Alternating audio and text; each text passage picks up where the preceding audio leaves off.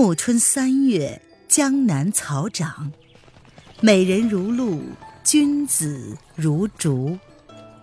欢迎收听《青崖白鹿记》，作者沈英英，演播微凉，后期制作艾兰。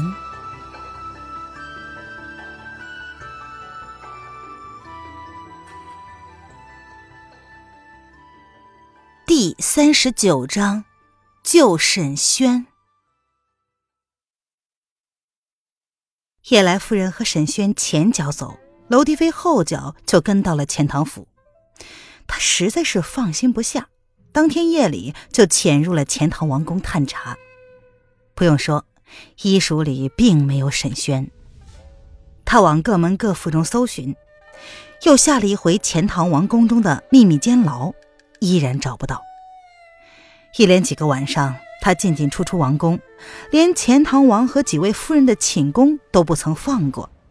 整个王宫被他搜了个底儿朝天，却连沈勋的影子也没有看见。娄迪飞又想，或许沈轩被囚禁在了王宫外面，他就开始密切注意叶来夫人的动向。可说来也怪。叶来夫人自从带了沈轩回宫之后，几乎闭门不出，只登了一回凤凰山。娄迪飞又把凤凰山上上下下搜了一通，仍旧一无所获。似乎沈轩自从到了钱塘府，就从世上消失了一样。然而叶来夫人肯放过蒋灵谦，绝不会只是为了要沈轩的命。那么。沈轩只可能在一个地方，娄迪飞寻思道：“那就是玉皇山上叶来夫人的地下迷宫。”可是地下迷宫真的就不是娄迪飞力所能及的了，那是江湖上所有人都纷纷揣测、谈之色变的险恶地方。以前有人冒死进去过，没有一个生还的，想来。不是中了里面的机关丧命，就是找不到出路，活活的困死的。娄迪飞并不怕死，只是硬闯进去，只怕连沈轩的面也见不到。他考虑了半天，想起了一个人，于是就去找这个人。钱丹自从春天里被叶来夫人从葫芦湾捉回来之后，被狠狠的责罚了一顿。连带着徐龙他们也吃了不少苦头。自此，钱丹只得装作乖乖的，一点儿也不提出要去玩的意思。娄迪飞夜入王宫，在书房里找到了钱丹。钱丹律下甚宽，读书读得晚的时候，身边的小内官们全都溜去睡觉了。这时，他猛地抬头，看见黑色夜行衣的娄迪飞，着实吓了一大跳。还没叫出声来呢，就被娄迪飞给捂住了嘴。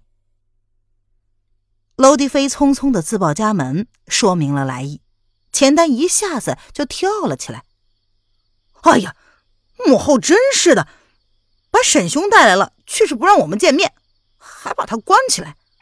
明天我就去迷宫看他。”娄迪飞说：“哎，我是要你帮我的忙，设法把他救出来的。”钱丹想了半天，然后说：“嗯，我从未背着母亲做过违抗她的事儿，也不知道能不能做成。你先回去，让我再想一想。”娄帝飞没有办法，只好约了钱丹明日晚上在凤凰山下见面。等到三更里，钱丹还没有出现，娄帝飞焦急不堪，几乎要绝望了。忽然，一阵轻微的马蹄声传来了。循声望去，却见一个宫里的小黄门骑马赶来。走近的时候，才看见那小黄门衣衫不整，满身的血迹，原来是钱丹。娄娄君，人带出来了。钱丹是气喘吁吁，马背上横着一口大麻袋，揭开一瞧。正是沈轩，娄迪飞大喜。忽然，他发现沈轩昏迷着，满身是血。钱丹说：“哎呀，出出来的时候还好，像是他太虚弱了，路上震晕了。还一直在吐血。哎呦，没办法了，后面的人追来了，咱们快跑吧！果然，那边山头火把闪现，娄迪飞把沈轩提到了自己的马上，催马便走，钱丹也紧紧的跟上。急急的刚刚翻过一座山，却发现一队人马从侧路抄了过来，并且大声的呼喝着：“贼子，哪里跑！”娄迪飞说：“我去跟他们厮杀一阵，你带了人快跑。”言毕，把沈轩交给了钱丹，大喝一声，冲到了敌人的队里去。那群官兵见他来势汹汹，如狼似虎，不觉竟缓下了脚步。娄迪飞长剑一卷，天马行空，立刻有几个士兵中了箭，哇哇的叫着退了开来。娄迪飞冷笑一声，抢过一杆长枪，横在了当路，随手一撂，风扫落叶似的就倒了一大片的人马。钱丹趁着娄迪飞拦住追兵，狠狠地踢了一脚马肚子，就往前路上冲了去。偏偏有几个眼尖的士兵看见了，紧紧地追了过来。眼看其中一个马上就要赶到了，钱丹手一抖，那个人一翻身就滚了下来，栽到地上断了气儿。原来钱丹放了一枚夜来夫人制的绣骨金针，钱丹的暗器本来准头就不佳。此时情急之下，居然正中了那个人的咽喉，要了那人的性命。可是当钱丹看见那个人死了，心想：这些人本来都是忠心耿耿为他家效力的，却被自己亲手杀死了。想到这儿，不免手软，再也放不出第二针了。于是他跳下了马，把那具尸体放到了自己的马背上，一拍马腿，送他走了。自己呢，抱着那只大麻袋，滚进了路边的草丛，躲了起来。夜色之中看不清楚人形，只是钱丹那匹马是白色的，容易辨认。后面的人果然中计了，赶着马就追了过去。钱丹看看后路无人，方从草丛之中钻了出来，寻了一条偏僻的小路，拔腿就跑。沈轩虽然武技平平。但是轻功却是天台宗当世无双的绝活，即便带了个沈轩，他也快似骑马。只是他不变道路，东走西撞，地方越来越偏僻。忽然听到哗哗的水声，抬头一看，已到了钱塘江边。江边停泊着大大小小的船，此时未到四更天，四下里一片寂静。钱丹正在焦急。忽然看见一条小船上有灯光，急忙他奔了过去，然后说：“哎，船家，让我上你的船躲躲好不好？有人在追我。”这钱丹毫无江湖经验，这话也讲得不明不白，谁去理他呀？却看见一只白皙的手从船舱里伸了出来，把帘子撩了撩，旋即有人道：“上来吧。”钱丹大喜，扛着麻袋就跳了进去。刚进的船舱，正要谢过主人，忽然嗅到了一种奇特的气息，还没有看清船里的人是谁呢，他就悠悠的倒了。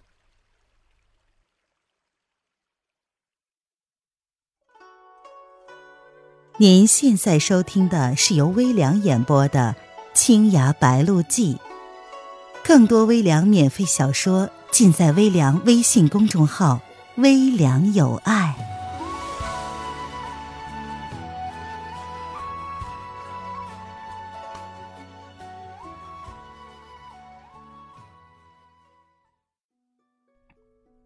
话说回来，收拾了那一队官兵，对于娄迪飞来说是举手之劳。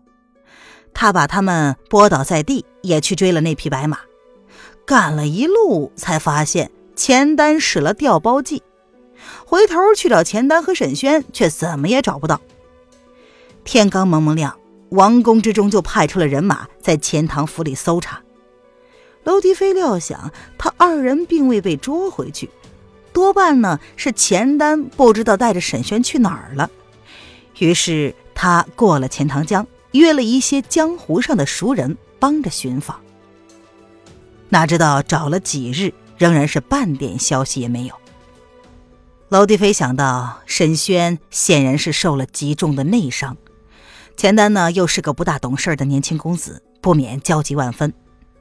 这一日，他在一个小镇上喝闷酒，忽然听见对面当铺门口有两个年轻的女孩子在吵架，其中一个面朝着娄迪飞，文文弱弱，面色苍白，却是急急的嚷道：“快放开我！我要去抓要救人性命的，谁跟你歪缠？”另一个女孩呢，青衫双髻，显然是会一点功夫，一手扣着白面女郎的手腕，不依不饶地说。要走，先把玉佩留下来。好小贼呀，哪里偷来的？还敢拿出来换钱？这白面女郎挣脱不开，眼泪都要掉下来了。你这个外乡人，好不讲道理，就说我是贼。娄迪飞听的那个青衣女孩的声音甚是耳熟，走过去一看，嘿，竟是无双的丫鬟青梅。不知她怎么到了这里。娄迪飞道：“哎，青梅，有话好好说。”青梅回头看见娄迪飞，又惊又喜的道：“娄君可是找到你了！你看呐，这个人偷了沈郎中的玉佩来当，幸亏被我发现了。”娄迪飞看见白面女郎的手里果然有一块小小的莲叶双鱼佩，却是没有见沈轩戴过。然后青梅补充道：“这是夫人所给的。”所以我一见就知道了。娄迪飞沉声的道：“小娘子，玉佩的主人在何处？”那白面女郎咬唇不答。娄迪飞猜不透他是敌是友，但是也看出他并不会武技，于是，一拂衣袖，玉佩到了手里，然后说：“如此，我就先收下了。我是玉佩主人的朋友，将来替你还给他。”那白面女郎跺脚道：“哎呀，你要是他的朋友，总不好让他病死吧？”娄迪飞一听这个就明白了，他把白面女郎拉到一边，然后低声的说：“啊，鄙人娄迪飞是沈郎中的朋友，不是搜捕他的官差，你可以放心告诉我他的下落。”白面女郎却也知道娄迪飞的名头，一听到他这样自报家门。于是道：“我前几日偶然遇见他的，就留他在舍下。他吐血吐得不成样子，急需千年老参补一补。可是我又没有钱，我只好拿他的东西来换呢。你们却是说我是贼。”娄迪飞听到这儿，马上说：“哎，你俩且等在这里，我去找药。”说罢，他匆匆离去。青梅笑嘻嘻地说：“嘿，我刚才说错话了，阿姐别生气啊。”阿姐贵姓？那个白面女郎淡淡的道：“姓季。”原来这白面女郎正是太湖黄梅山庄里那个得了喘病的女孩，天台弟子季秋谷的小女儿季如兰。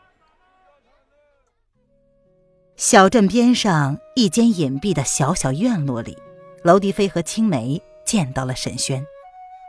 沈轩面色惨白，有气无力的躺着，衣襟上全是斑斑血迹。娄迪飞握住了他的手，一时之间说不出话来。却是沈轩先道：“娄兄，你来了。他，他好吗？”娄迪飞叹道：“哎，他好得很。你。”你不必担心，你怎么弄成这样了？我练了夜来夫人的十香无影手。楼迪飞与青梅听到这个，都瞪大了眼睛。沈轩接着说：“楼兄，你知道夜来夫人为什么一定要我去做她的医生吗？”原来，这妖妇练那害人的功夫，已然自损其身。倘若找不到解救的方法，少则一年，多则三年，必然丧命。他把尸毒练在自己手掌上，虽然有屏蔽的法门。但是年深日久，毒汁总是要慢慢的顺着脉络往上行走的。啊渐渐的，每催动一次内力，毒汁就要发作一回，痛痒不堪。一年之内，尸毒将游遍他的全身。这样一来，他的掌力更毒了，但是后患也会越深。总有一天，要活活的毒死他自己。说着说着，他猛然的咳嗽了一阵，正到床边，又吐了一口鲜血出来。娄迪飞连忙扶住他，青梅道：“他抓你去，是要你给他配解药吗？”沈轩摇了摇头：“尸毒。”为天下第一剧毒，根本无药可解。只是我家原有一些方子，可以将毒力稍稍的克制一下，使得发作的时候不那么痛苦。啊，他要我试着给他配制尸毒的解药，根本配制不出来。他就逼迫我，也练了他那十香无影手，就就搞成了这样。青梅说：“你自己不练不行吗？”娄帝飞心想，若是能自己做主，也就不叫做逼迫了。于是问道：“难道你也中了尸毒？”沈轩道：“我还没有来得及。”往掌上练毒呢，只学了他的内功心诀就不行了。思索了一会儿，他又叹道：“原来夫人的内功实在是奇怪，她将自己的一些内力逼入我的体内，然后讲了几句心诀，让我自己吐纳调息。不料……”他一口气说了这么多话，胸中又疼痛了起来，闭上了眼，靠在枕上，想把嗓子里那些甜甜的东西压下去。娄迪飞把了把他的脉，果然发现沈轩的体内似乎有无数道气流在冲撞，这些气流说阴不阴，说阳不阳，十分的诡异。原来叶来夫人的内功本是天胎功夫的底子。独善阴寒，但这尸香无影手的内功却是莫名其妙的揉入了阳刚之力。他仗着自己武技好，尚能强行的化解，其实是后患无穷的。不仅有尸毒游走的可能，内功一旦走火，内息冲突涣散，其结果也是不堪设想的。沈轩没有叶来夫人那样的功底。却被他逼入这种阴阳杂合的内力，体内气流乱撞，当时就支撑不住了。一旦运功调息，胸中就有如有千万把尖刀在乱刺，只有吐出血来，方能稍稍的缓解。娄迪飞忙把沈轩扶了起来，双手按在了他的穴道之上。沈轩摇了摇头说：“没有用的，娄兄，我是怎样也好不了的了。”别为我白白的消耗元气了。娄迪飞明白，沈轩是医生，他自己都说没有用，自然是无计可施了。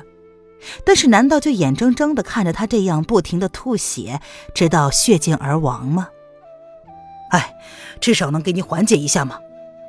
娄迪飞不由分说的点了他的穴道，将两道真气灌入他的身体之内。过了大半个时辰，行功完毕，娄迪飞吐了一口气，解开了沈轩的穴道。沈轩略一运气，果然好了许多，于是微笑着道：“多谢老君费力，救了我一条命回来。”娄迪飞已经是累得不行了，苦笑着说：“哎呀，不要这样说，实话告诉我，你还有多长时间呢？沈轩说：“啊，本来我是活不出这个月的。娄兄，你的两道真气将夜来夫人的内力暂时压住了，将来发作的次数会少一点儿，大约还有半年的时间吧。”